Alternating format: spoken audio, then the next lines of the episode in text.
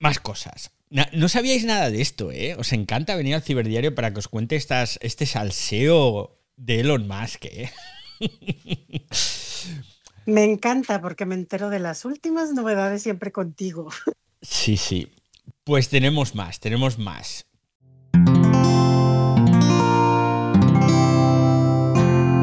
Wanda, la red de podcast independientes en español. Resulta que se levanta por la mañana un día Elon Musk y dice, cuando compre Twitter voy a acabar con los bots. ¿Os acordáis de eso, no? Entre otras cosas porque quiere acabar con el bot que persigue su avión. Y se ha puesto manos a la obra y por fin, por fin, se han liado con los bots.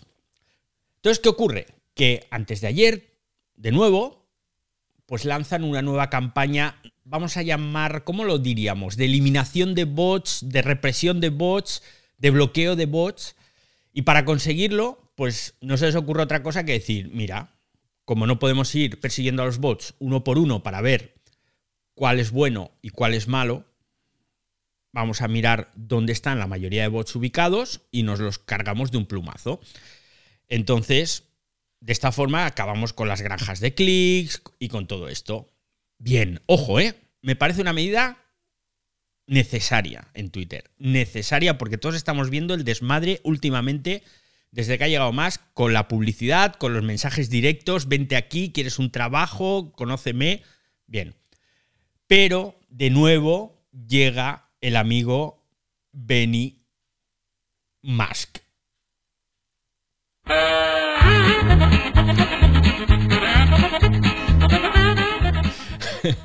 es que es un chapuzas, es un chapuzas. Bueno, ¿qué es lo que han hecho?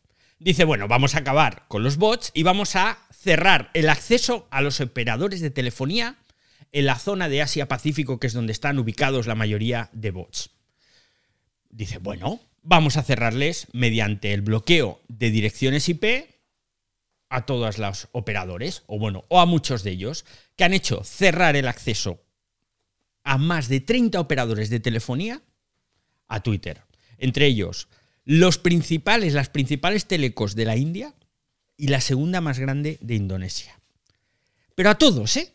A todos los usuarios de esas compañías telefónicas los dejan sin Twitter. Son unos campeones. Os podéis imaginar la movida. Es como si mañana, para que os hagáis una idea, todos los usuarios de, eh, no sé, Vodafone, por decir algo, en España, no tuvieran acceso a Twitter. ¿Os imagináis? Pero ¿por qué? Oiga, ¿por qué no tengo acceso a Twitter? No, porque estás en una compañía X.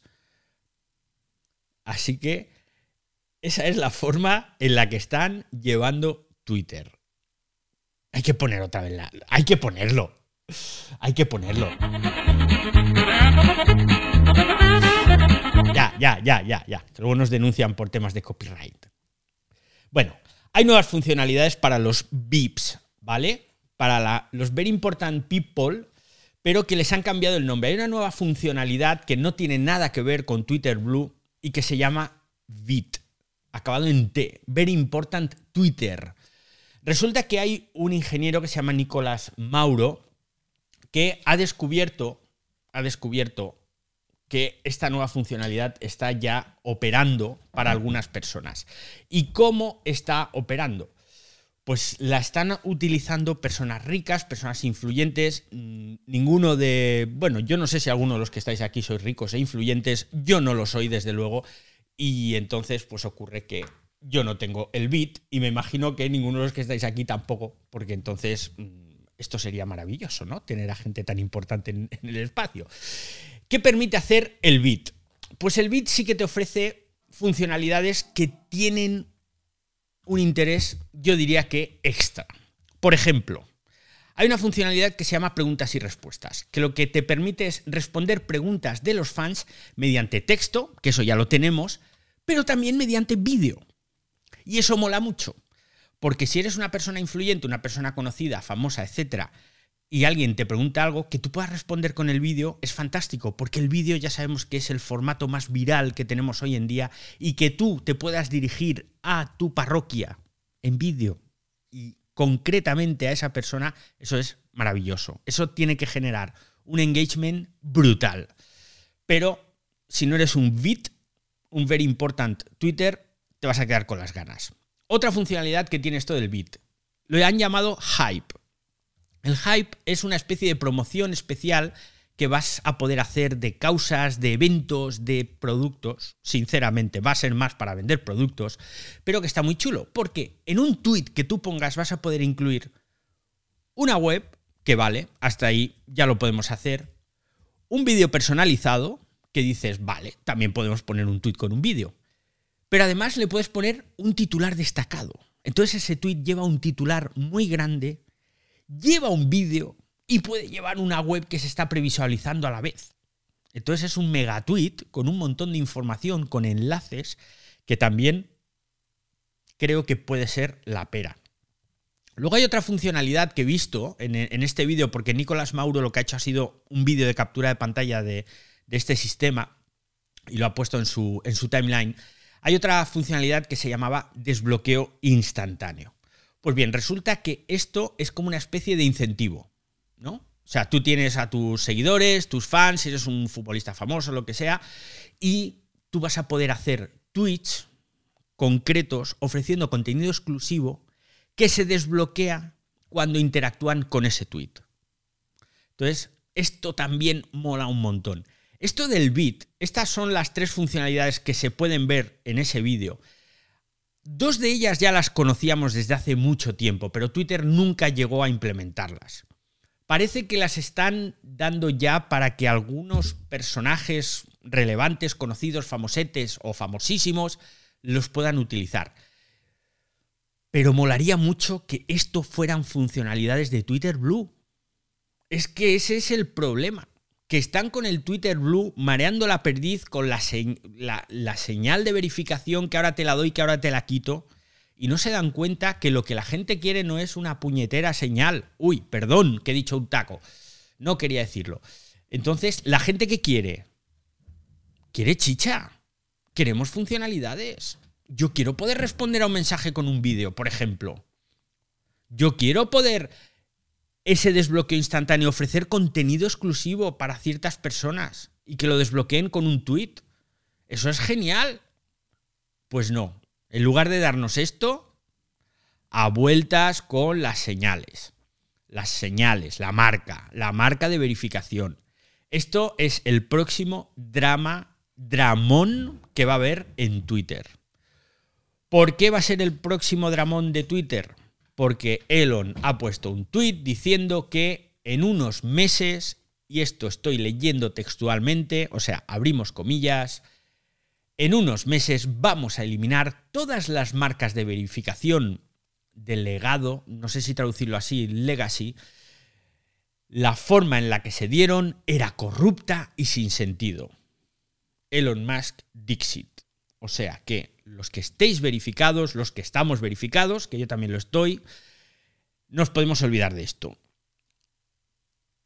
¿Por qué? Pues porque nos dieron la verificación de una forma corrupta y sin sentido.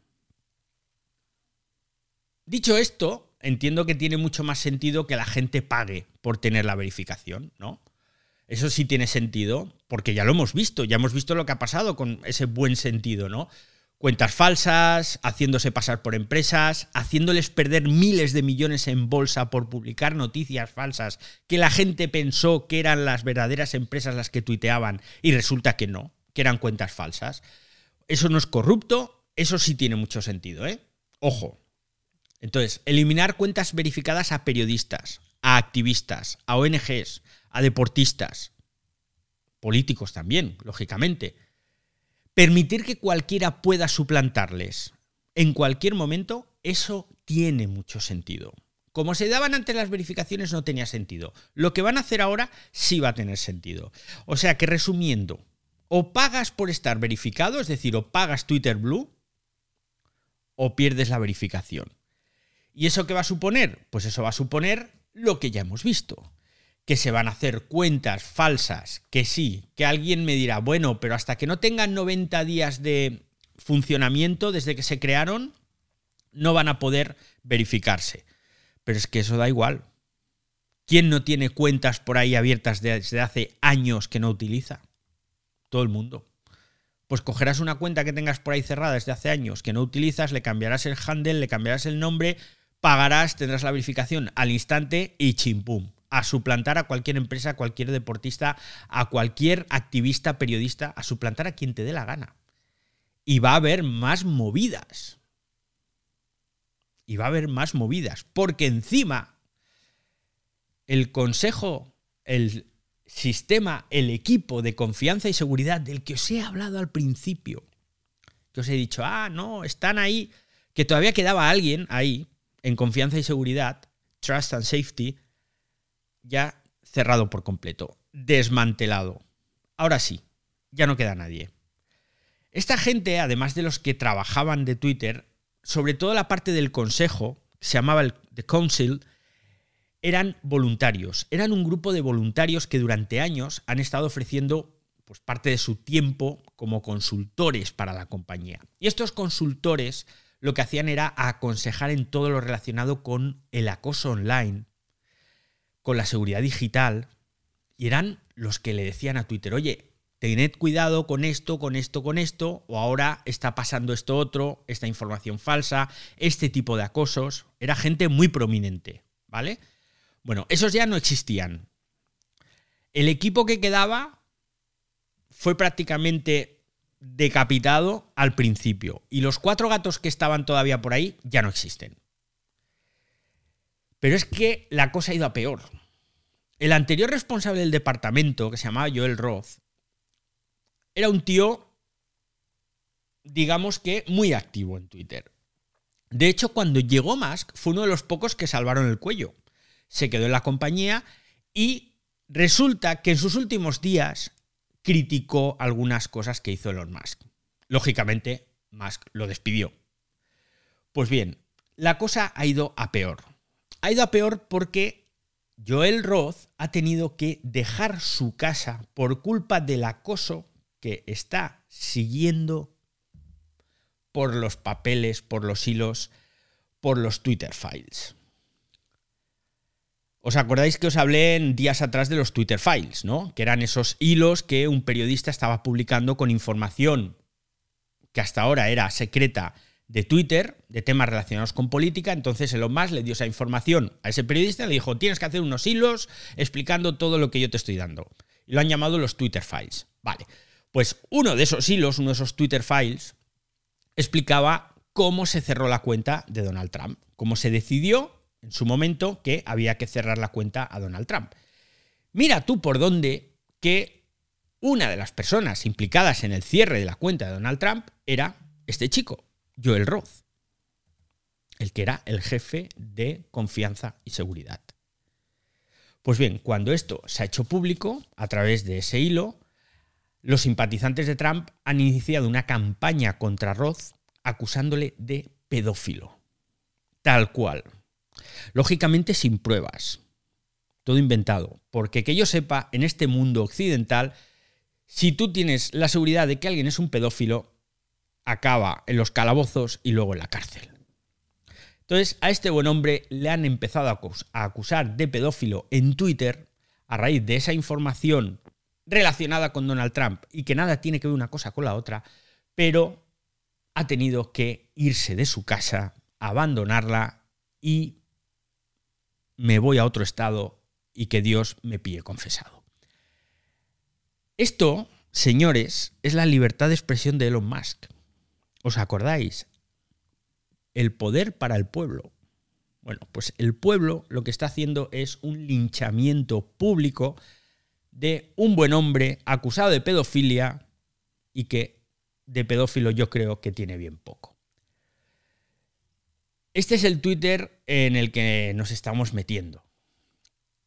Y como no quiero acabar este ciberdiario pues con este sabor agridulce, os he traído la lista que ya empiezan a salir, ¿no? A final de año, la lista de las aplicaciones más descargadas, la música más escuchada, el no sé qué del no sé cuánto. Bueno, pues ya tenemos Brandwatch, los que os dedicáis profesionalmente a esto de las redes sociales conocéis Brandwatch, que es una empresa de monitorización de redes sociales, y han sacado la lista de las 50 personas más influyentes en Twitter en 2022. Ojo, ¿eh? Más influyente no significa más seguidores. Una cosa es el que tiene más seguidores, que creo que es Elon Musk, tendría que confirmarlo, pero me parece que es Elon Musk el que tiene más seguidores. Y otra cosa es el más influyente. El más influyente es el que genera más conversación, el que genera más interacciones. No tiene por qué ser el que más tuitee, pero sí es el que más movimiento genera dentro de la red, ¿vale? Bien. Elon Musk está el tercero que ya está bien, ¿eh? no está mal. O sea, comprar una red social enterita para ti y al menos estar ahí en, en el top 3. Pero mira tú por dónde que la persona más influyente en Twitter es Narendra Modi. Y diréis, ¿quién demonios es Narendra Modi? Porque yo he tenido que buscarlo. Pues es el primer ministro de India.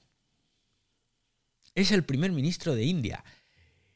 Y los que penséis que, bueno, pero es que en la India o en India hay un montón de gente y hay un montón de gente que interactúa, sí, sí, sí, sí, vale. Pero ¿cuándo habéis visto vosotros a un presidente que no fuera Barack Obama usando Twitter de forma no solo masiva, sino eficaz y que genere tanta conversación en un país? Pues este buen hombre me he puesto a mirar, porque os digo, no sabía quién era, me he puesto a mirar y es un maestro en Twitter, ¿eh? Tenéis que seguir esta cuenta que está lógicamente en indio y no vais a entender un carajo, pero se puede traducir y qué bien maneja este hombre la plataforma. Pues este es el hombre más influyente en Twitter. El segundo, o la segunda, Taylor Swift, que lo mismo, no es muy pródiga, pero sí es cierto que genera mucha interacción. El tercero Elon Musk, que ya os lo he dicho. La cuarta es Katy Perry. La quinta, Ellen DeGeneres, la presentadora este de televisión. El sexto, Barack Obama. Luego está Cristiano Ronaldo, Bill Gates, Kim Kardashian. Ay, no, me falta uno. Y el décimo es Akiko Lawson. Este no sé quién es, tengo que buscarlo. Pues no sé quién es Akiko Lawson. ¿Alguien lo sabe? ¿Alguien de los que estáis aquí lo sabe? Es que es, veo que es japonés. Lo estoy buscando, lo estoy buscando. Cuenta oficial, eh, son como. ¿Qué es esto? ¿Comida? Es confuso, porque en sus tweets hay cómics, hay comida, hay eh, cosas de niños, eh, dulces. bueno, Akiko Lawson, que no sabemos lo que es, es una cuenta japonesa. Vamos a traducir la biografía. Twitter oficial de Lawson Japón. Akiko te informará la información más reciente a tu propio ritmo. Tenga cuidado con las cuentas falsificadas. La cuenta oficial tiene una insignia verificada, ja, y la identificación es Akiko Lawson. Poco te queda de verificación. En fin, que hasta aquí el ciberdiario de hoy. El Twitter diario, mejor dicho. Ha sido intenso, ¿eh? Os he contado un montón de cosas. Lo último de Twitter, las novedades de Twitter Blue, que ya sabéis que si estáis verificados pronto vais a dejar de estarlo y si queréis seguir estándolo tendréis que pagar. No hay novedades en Twitter Blue, pero sí hay nuevos precios. Si tenéis iPhone vais a pagar 11 pavos y si no, pues os podéis dar de alta en la web para pagar 8. Veremos a ver qué precios cuando salgan de Estados Unidos se ponen, porque yo dudo mucho, dudo mucho que los precios de Twitter Blue sean los mismos y si lo hace, ojo que aquí va otra predicción, es otro tiro en el pie Fijaos en los precios de otras plataformas, por ejemplo, los precios de mm, YouTube. YouTube, eh, la versión de pago, tiene precios distintos según los países, porque 8 dólares, 11 dólares en Estados Unidos, pues es poco, pero 11 dólares, pues para un venezolano, para un colombiano o para un indio, es mucha pasta. Entonces van a tener ahí que retocar. Y a continuación vendrán la picaresca de las VPNs, que yo me haré una VPN y pagaré Twitter Blue, por ejemplo, en la India, que a lo mejor van a ser dos o tres dólares, y chimpum.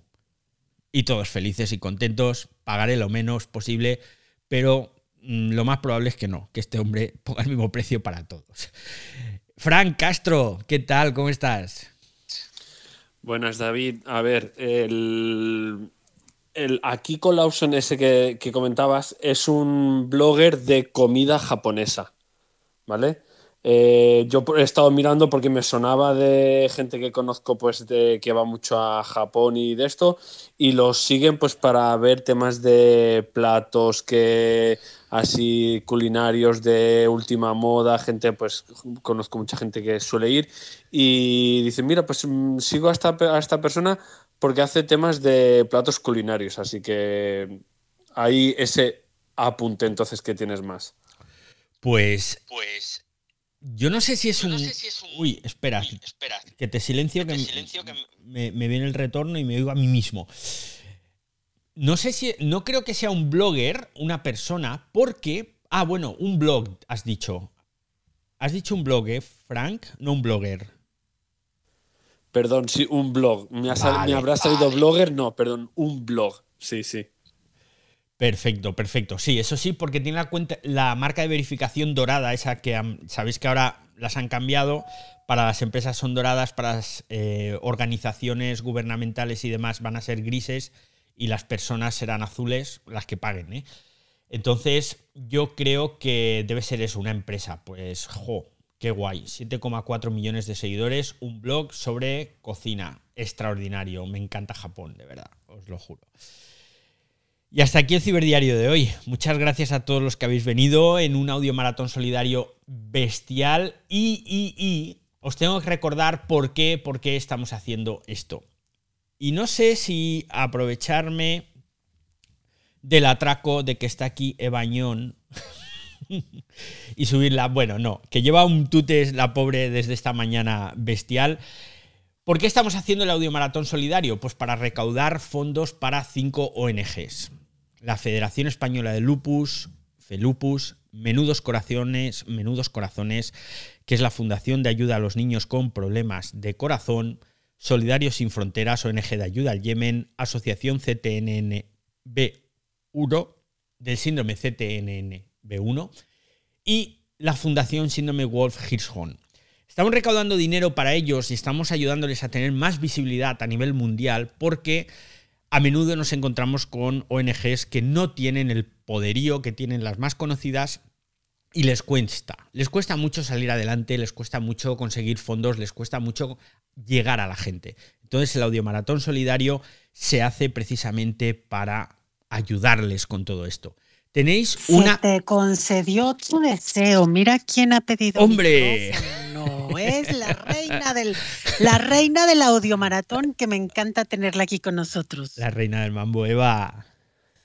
Hombre, tampoco os paséis, ni del mambo ni de nada. O sea, yo aquí soy la que abro por la mañana y ahora por la tarde descanso. O sea, que estoy sí, sí, sí. a todos. Estoy en cuatro salas a la vez. Wow. Viendo qué pasa, viendo qué hace falta, a ver si alguien no se puede conectar.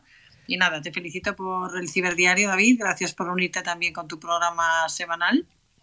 Y, nada, encantados de, de, cómo están yendo las cosas.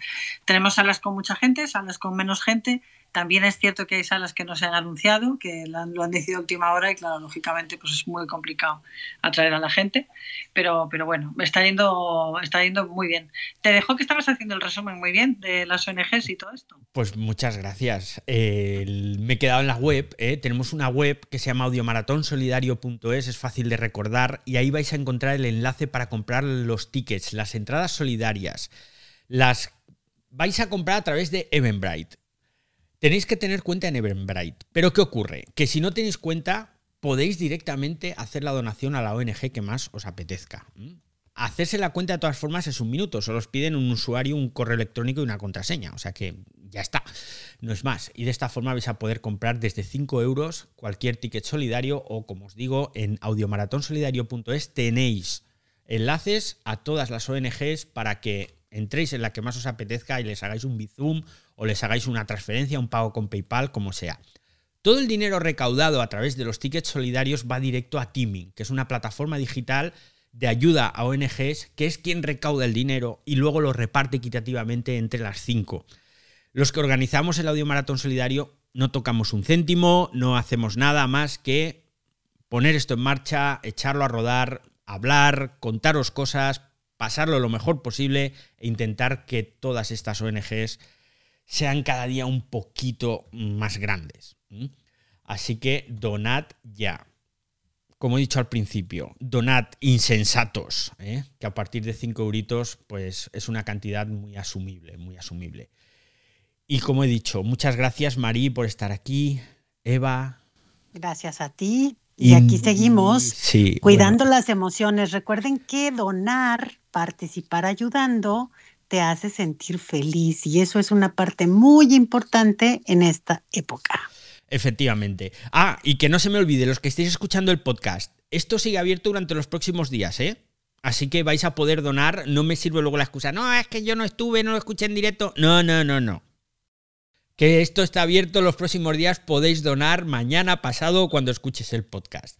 Así que Y añado, David, que Añade. no funciona el enlace de Eventbrite, que hay alguna gente que le está fallando porque no está registrada, no hay ningún problema. Os hemos dejado la información en la web de Eventbrite para que hagáis la donación directamente a la ONG.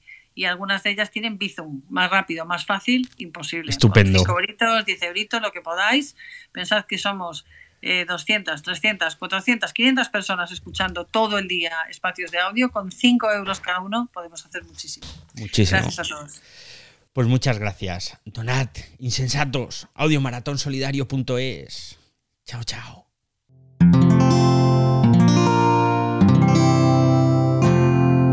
Puedes escuchar más capítulos de este podcast y de todos los que pertenecen a la comunidad Cuonda en cuonda.com. Y chimpum. Bueno, Tan, tan. Ala, nos Vamos nos vamos corriendo a la sala de Javi, que ya ha empezado y llego tarde. Venga, Javier López. Coyendo, coyendo, coyendo. J. Lobmar. Venga, J. Sí. J. Vamos, vámonos, vámonos.